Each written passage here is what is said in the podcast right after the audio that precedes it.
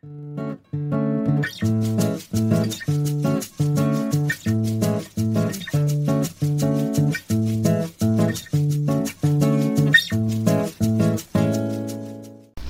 gente! Sejam bem-vindos a mais um episódio do nosso podcast Chá das Quatro.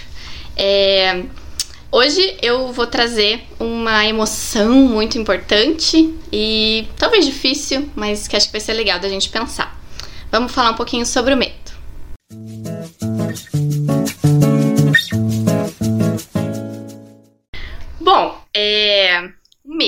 Acho que a gente já teve alguns podcasts falando sobre emoções, então acho que é legal de, de trazer esse tema, né? Que é tão humano, tão, é, tão importante, tão necessário, né? E a gente vivencia em tantos momentos da nossa vida, né?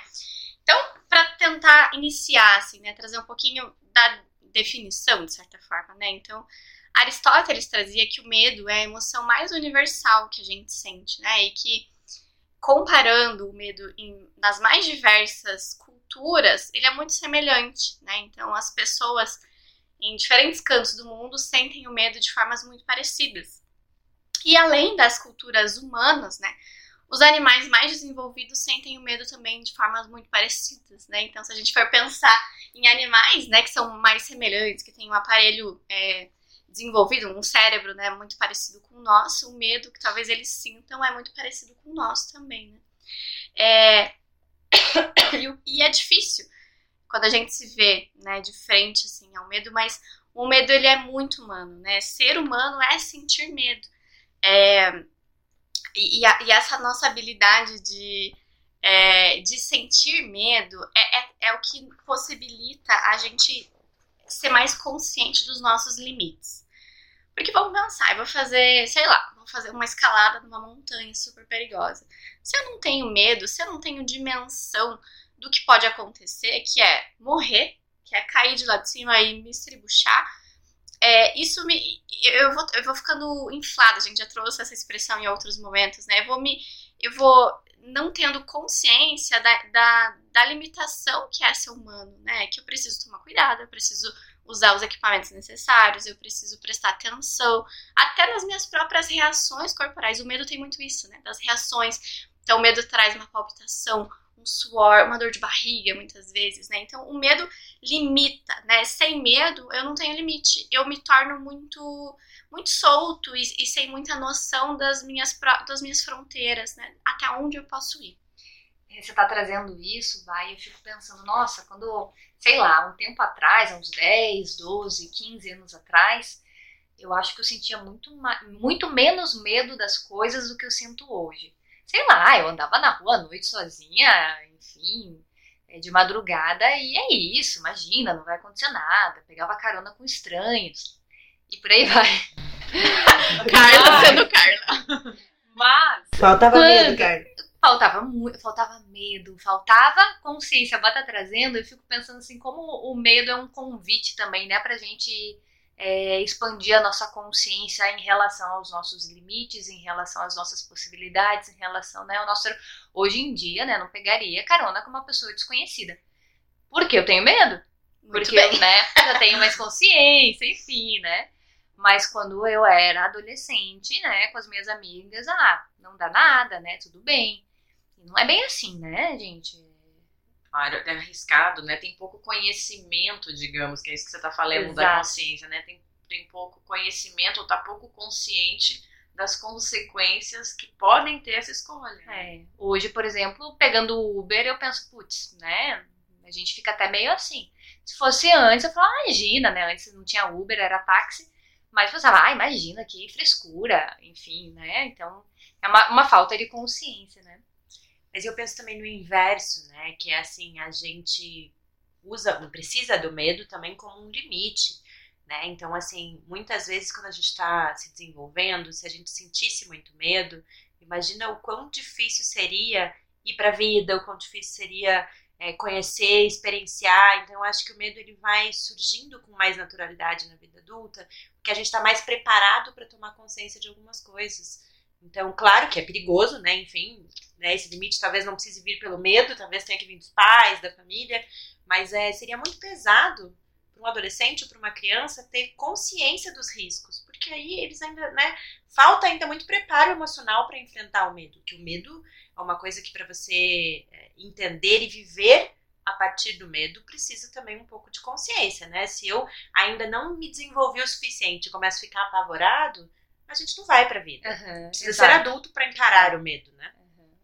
Isso. E aí, acho que quando tem esse medo que paralisa, é, aí ele pode se tornar patológico mesmo, né? A gente tem o transtorno de pânico, né? Tem esses medos que, que deixam é, essa impossibilidade de encarar, né? De enfrentar as coisas.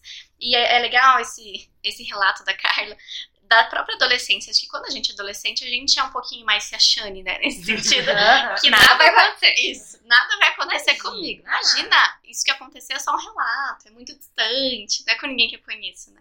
E aí, quando a gente vai se tornando adulto, essa consciência vai é, sendo mais ampliada, né? Essa até possibilidade. Até porque muita coisa já aconteceu nesse processo. É. vai caindo, né, em é. si, muita coisa. E, assim, claro, a gente, nenhuma de nós tem filhos, né, mas quem tem filho fala muito que depois de você ser mãe ou ser pai, o medo é outro, né? Você tem uhum. medo, sei lá, de morrer e com quem seus filhos vão ficar, medo das situações, né? A gente se sente muito mais vulnerável.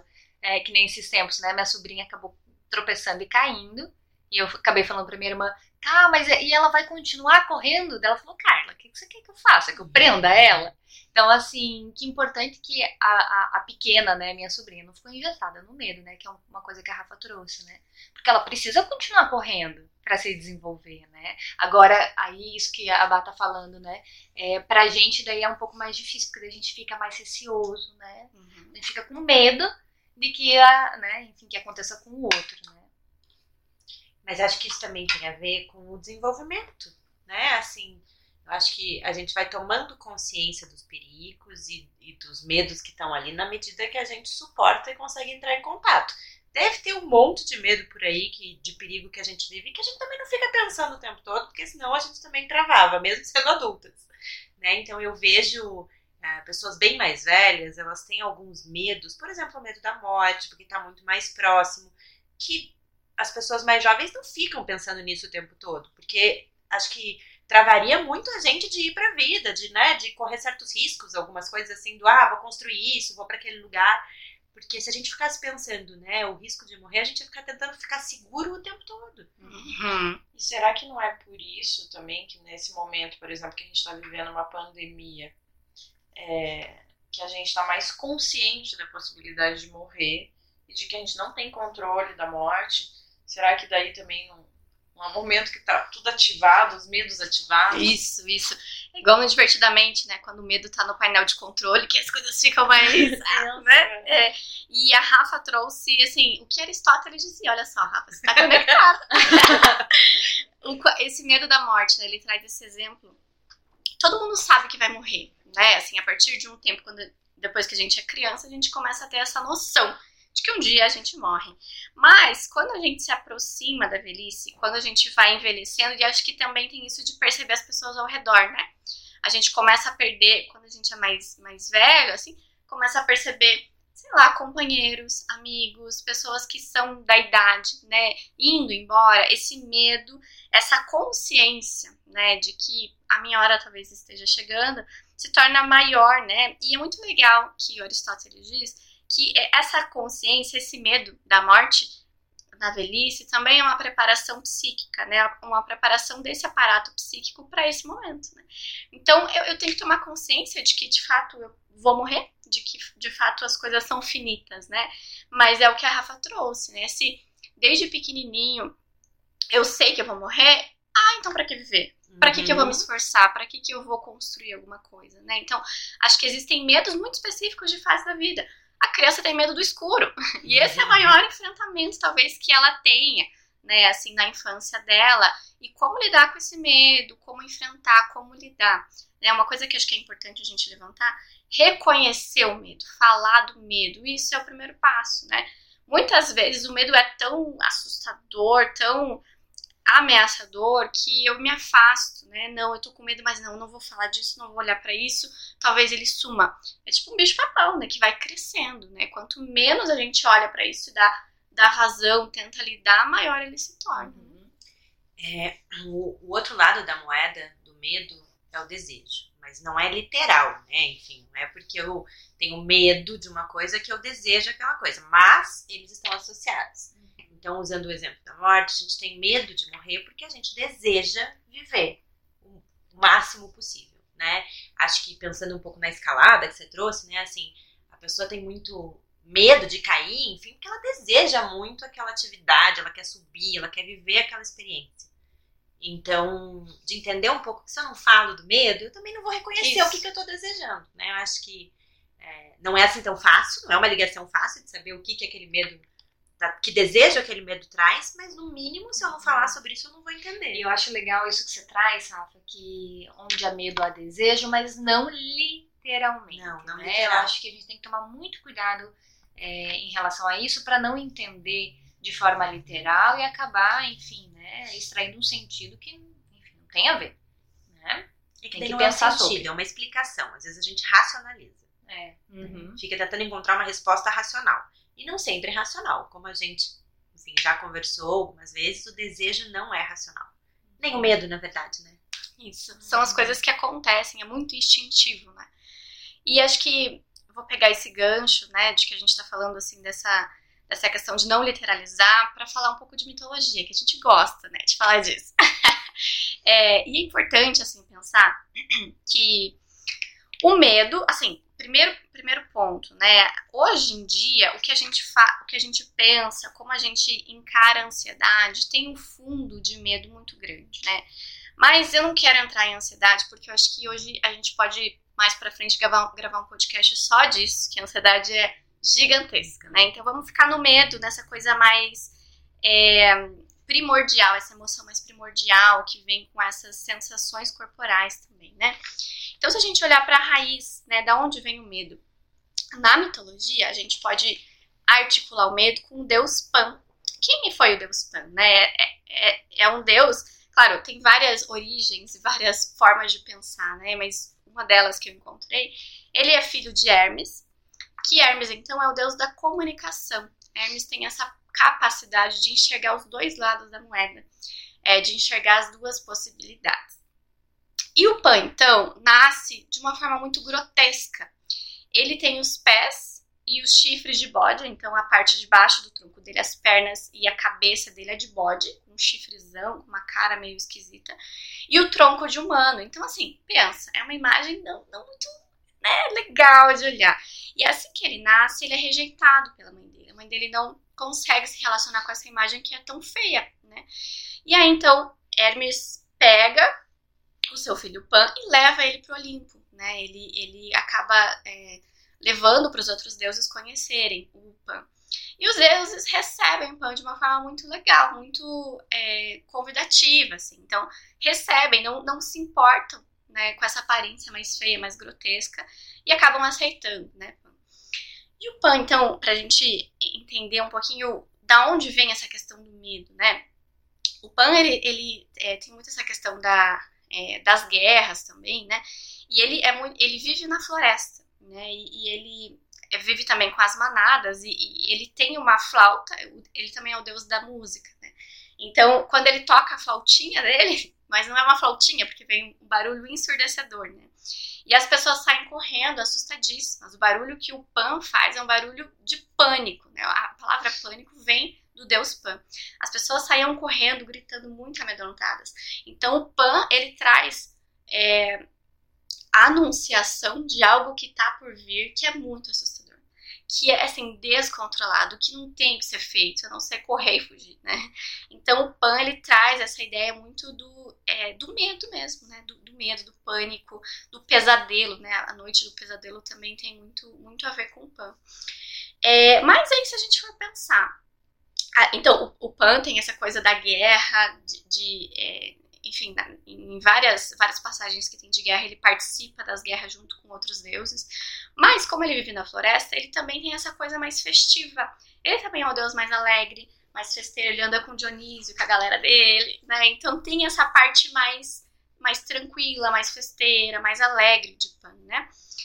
É, e se a gente for olhar para a imagem mesmo, né, de Pan, essa coisa mais animalesca, né? o medo ele é muito instintivo, assim como o pan, né? Tem essa coisa animal, tem essa coisa que eu sinto, eu não consigo, enfim, entender o que está acontecendo, controlar e tá, respira. Nem sempre isso é, é possível, É. né? O pânico toma conta.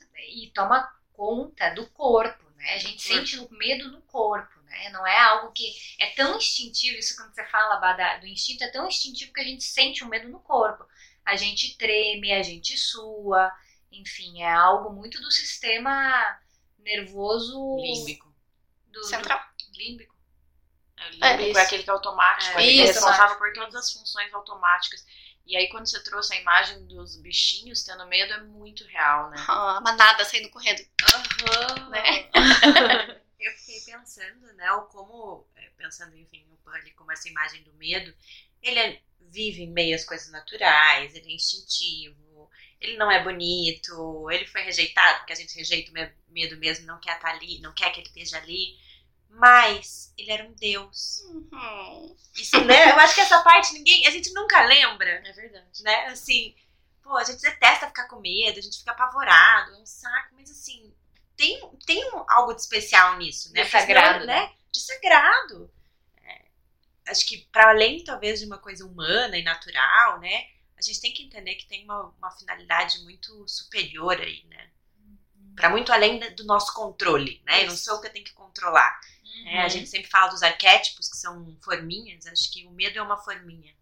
Isso, isso. Como eu vou usar o medo é o que vai definir, né? É exatamente isso, Rafa. Então, assim, como o Pan é, tem essa imagem da- do medo, da fuga, do grito, ah, dessa coisa descontrolada, tem também essa alegria, esse festejo, né? Então, é isso, assim, a gente pode encarar o medo como sendo algo é, que pode nos ensinar, que pode colocar limite. Opa, não, pera, vai só até aqui, porque pra lá é perigoso, né?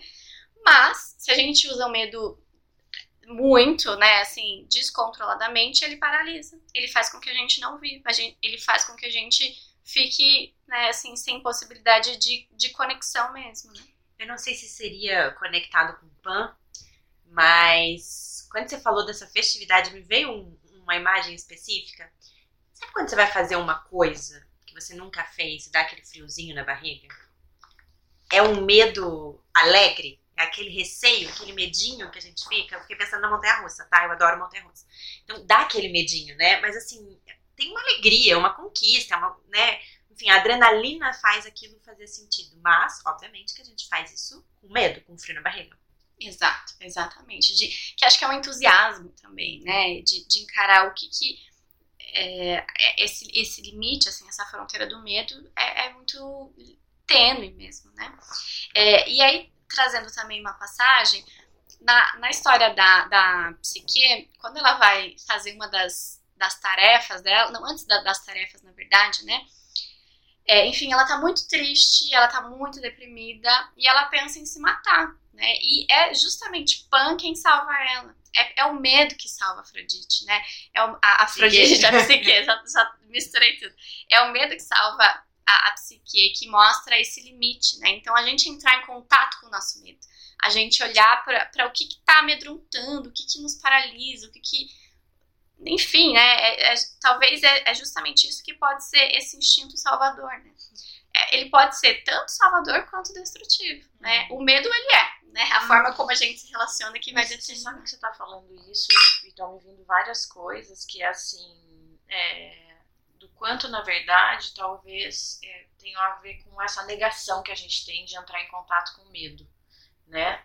Então, você tá, porque assim, você tá falando, é como se o aspecto sagrado do medo, vamos ver se é isso, fosse esse instinto de preservação também Isso, limite. né? E no Divertidamente ele Uhum. aparece isso, né? Que é aquele desenho muito legal que a função do medo tem, é, é- ela tem uma proteção, né? O medo tem essa função também de proteger. E aí, só que é tão ruim sentir medo, a gente se sente tão vulnerável, né? Que então a gente reprime, recalca e nunca lidar, né? A gente não se relaciona, daí a gente vai desconhecendo os limites até que em algum momento ele toma conta da gente, fala, É. parou, para, para, para, parou, vai olhar pra isso agora. É, ele irrompe, né? E aí me pega desprevenido e aí que, enfim, né? E acho É que daí que é difícil ter um diálogo. o que você trouxe da psique aqui, né, refletindo um pouco com isso, É, a psique, por ser a alma humana, né, eu acho que tem muito disso, que nos momentos difíceis a gente precisa se conectar com os nossos medos, né? Porque eles fazem a gente sobreviver Perfeito. no desespero, naquela agonia, né? Assim, é quando a gente percebe que tem medo da morte, que a gente percebe que tem medo da perda, né? Que a gente percebe. Então, assim, a nossa alma às vezes tá desesperada e ela precisa entender que medo é esse que tá deixando ela tão desesperada? Que quando a gente entende também, daí dá pra, né? Balançar e falar, tá bom, o que, que eu vou fazer com isso? Como é que eu vou enfrentar? o que, que dá para ser enfrentado, o que não Sim. dá, enfim, né? Tem, tem uma coisa, é, eu acho que a Rafa vai saber explicar, que é sobre o medo e a coragem. Que quem puxa o carro da coragem é o medo.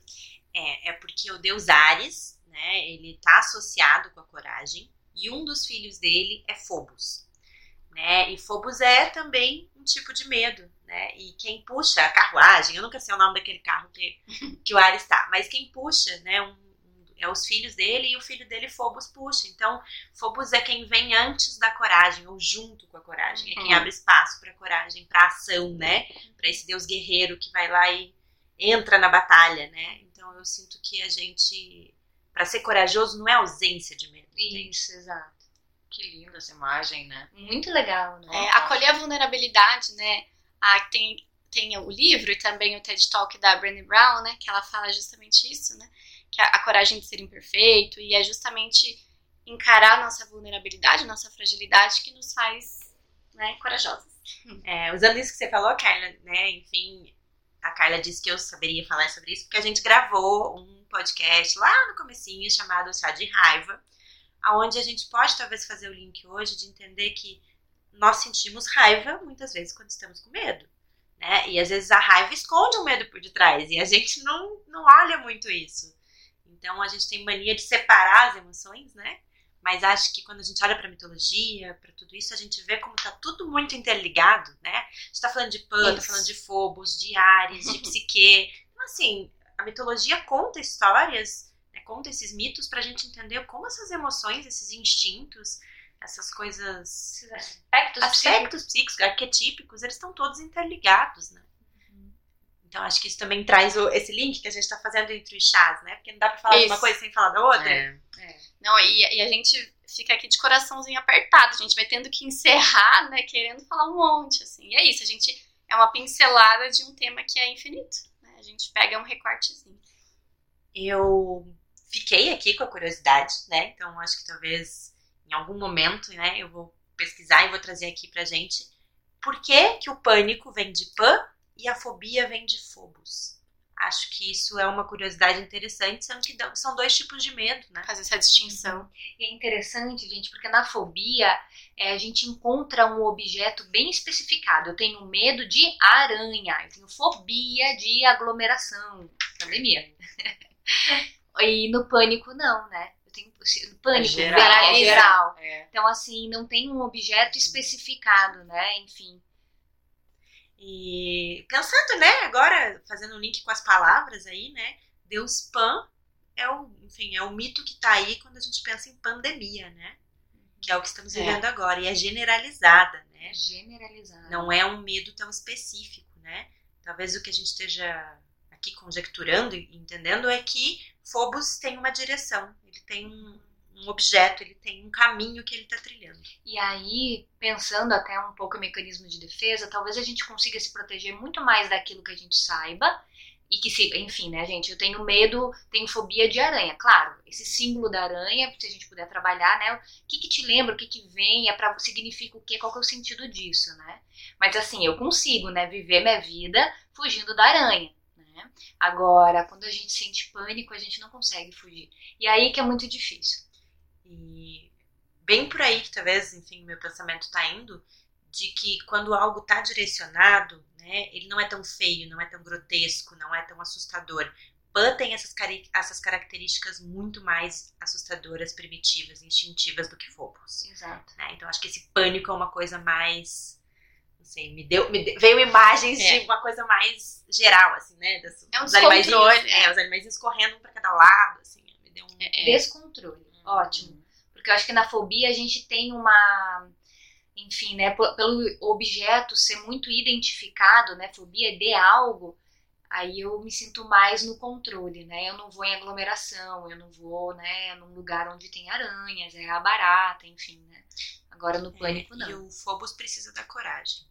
Então a fobia vai exigir que a gente lide com a nossa raiva e com a nossa coragem para conseguir enfrentá-la e entender ela, né? Eu não sei se o pânico precisa de coragem. né? Acho que o pânico é uma coisa tão generalizada, né, que a gente precisa acho que de muito mais do que do que isso, assim. É, muito legal, assim, acho que a Rafa tá conectada, eu ia falar mesmo dessa coisa da pandemia, né, esse, esse, é, esse radical, né, das palavras muito, muito semelhantes, e, e, a pandemia vem do pânico, vem do pan, né, essa coisa descontrolada, essa coisa, o pan também significa, a palavra, né, o pan só significa todo, então essa coisa do todo, de que tá tudo, tudo misturado, tudo ao mesmo tempo, né, é, e se a gente for olhar para essa imagem do pan, grotesca, é, durante muito tempo, a igreja também coloca Pan como sendo representante do diabo, né? Assim, essa coisa do chifre, do é, da, das pernas de bode, com essa coisa. É, então Bode, tem é uma coisa até meio rechaçada. É difícil de encontrar coisa sobre Pan. Pan é um deus muito pouco explorado. E acho que fala muito de como a gente se relaciona com os nossos medos, com as nossas paralisações, né? Então, a Rafa trouxe, né? Phobos talvez precise da coragem e o Pan talvez precise desse acolhimento, né? Como os deuses, fizer, os deuses fizeram no Olimpo, quando, quando Hermes chega com ele pequenininho lá, todo feinho, os deuses falam, beleza, você é um de nós, né? A gente vai te acolher, a gente vai, é, enfim, entender da onde vem esse medo, o que, que ele representa. E acho que até encarando, né, pensando nesse momento da pandemia, o quanto a gente pode também acolher esses medos, é isso, a gente tá com medo de muitas coisas, medo do inesperado, medo do que tá por vir e que é descontrolado, a gente não tem como saber o que, que vai acontecer, mas como que a gente pode criativamente, colaborativamente, né, pensar e ampliar, né, acolher esse medo todo. Nossa, muito bom, muito bom mesmo. É, até tava pensando um pouco, às vezes a gente age igual a mãe de Pan, né? A gente quer se livrar, né? e aí você chega na, na psicoterapia e fala, mas eu preciso me livrar desse pânico. Você fala, né, fulano, vamos É lá. muito comum isso no começo, né? Vê? Eu, quero, eu não quero mais sentir isso. É. Eu, eu vim aqui porque eu tenho medo, eu tenho uma ansiedade, vem muito com o nome de ansiedade, né? Que não, não, não, não. Daí assim, tá, e daí? Daí eu quero me livrar disso. É isso. Como é que E, faz? e acho que, assim, tirando da parte mais técnica, né, o como a gente usa a palavra pânico, né? A gente fala, cara, eu entrei em pânico, né? Então eu acho assim, esse entrar em pânico pra nós é, é, é uma perda total de saber o que fazer, né? Eu, assim, eu, é, eu, assim, meu Deus, eu não sabia mais pra onde ir, né? Então, o entrar em pânico, ele tem muito a ver com isso de precisar de acolhimento mesmo, né? Isso. Não sabe, não sabe, gente, sabe? Senta, respira e aceita um pouco Aham. também. E vamos, vamos se aproximar, vamos acolher, né? Enfim. É, Mas como é difícil acolher o feio, Não. né? É, Sim, né, gente? É, aqui só falando, né? é, que acho que esse é o desafio mesmo, né? Pra gente costurar tudo isso, né? E fechando. É isso. Esse é o convite, né? Da gente acolher, pelo menos se aproximar, entender, tá, eu tô com medo, mas medo do quê? De onde isso vem? O que, que isso fala sobre mim? É isso, né? Tem, tem momentos da vida que os medos vão sendo diferentes, medo do escuro, medo, sei lá, de aglomerações, um medo mais específico, medo da morte na velhice. Então o medo faz parte, sentir medo é humano, tá tudo certo. Quanto mais a gente tenta se aproximar e se relacionar com ele, menos assustador ele fica. A gente consegue aí até festar com ele, né? Entender o que, que ele tá trazendo e tocar a flauta sem ser tão ensurdecedor assim. Lindo. É isso, muito obrigada, meninas que estão aqui, pessoal que está ouvindo a gente em casa. É, continuem aí ligados nos próximos episódios. Sigam a gente nas redes sociais, espaço.opus. E aí, mandando sugestão, críticas, elogios, sugestões de temas, né? A gente agradece. Muito obrigada, meninas, e até mais. Valeu, Até. Beijinho.